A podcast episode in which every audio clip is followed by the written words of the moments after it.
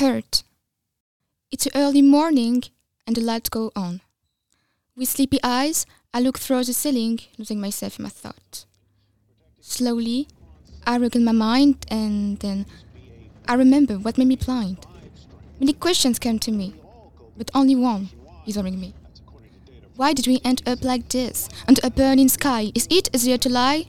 I stay out of motion in light of day. I would hide him from things that you say. That I'm too fat, too big, that I'm too tall, too small, that I'm too black, too white, too poor, too rich, excessive, emotive, nerdy, currently sensible, dramatic, too skinny, that I'm a dirty gay, too different, not normal, weird, ugly, that I'm a loser, I'm good for nothing, that nobody likes me. You say it's only words, but always going around in my head. You say that I'm too fat, too big, that I'm too tall, too small, that I'm too black, too white, that I'm. But. But the heart keeps turning. And as you said, it's only words, and that they will get easier with time. I look myself in the mirror. I'm disgusted.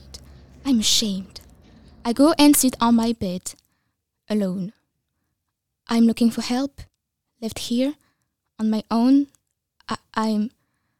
I'm gonna hurt myself. But sitting on the edge of the precipice, if I am the first to jump, would I be the fool or the king? I close my eyes and I see you and me in the school corridor. No one is here, no one can hear us. You threaten me just like you do every time. You say that I'm nothing. You say that I deserve to die. But is it me who deserve to die?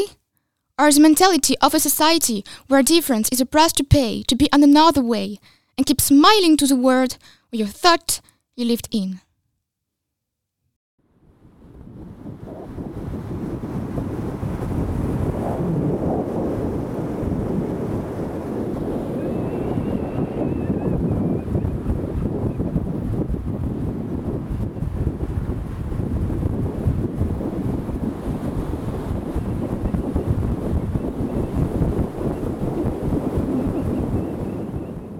Euh, mon texte, il parle euh, du harcèlement euh, qu'on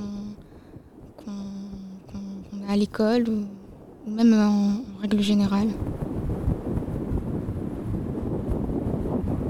C'est un personnage, oui, que tout le monde peut s'approprier.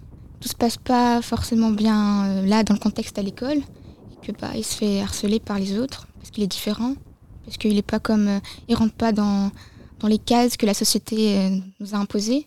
Alors les autres leur jettent.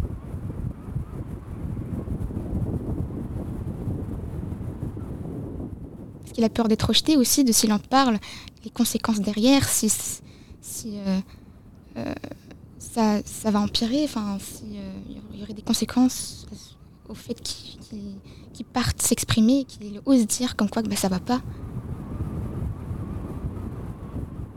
Dans ce poème, ce personnage, ben, il dit, il parle, parce qu'il le dit à personne.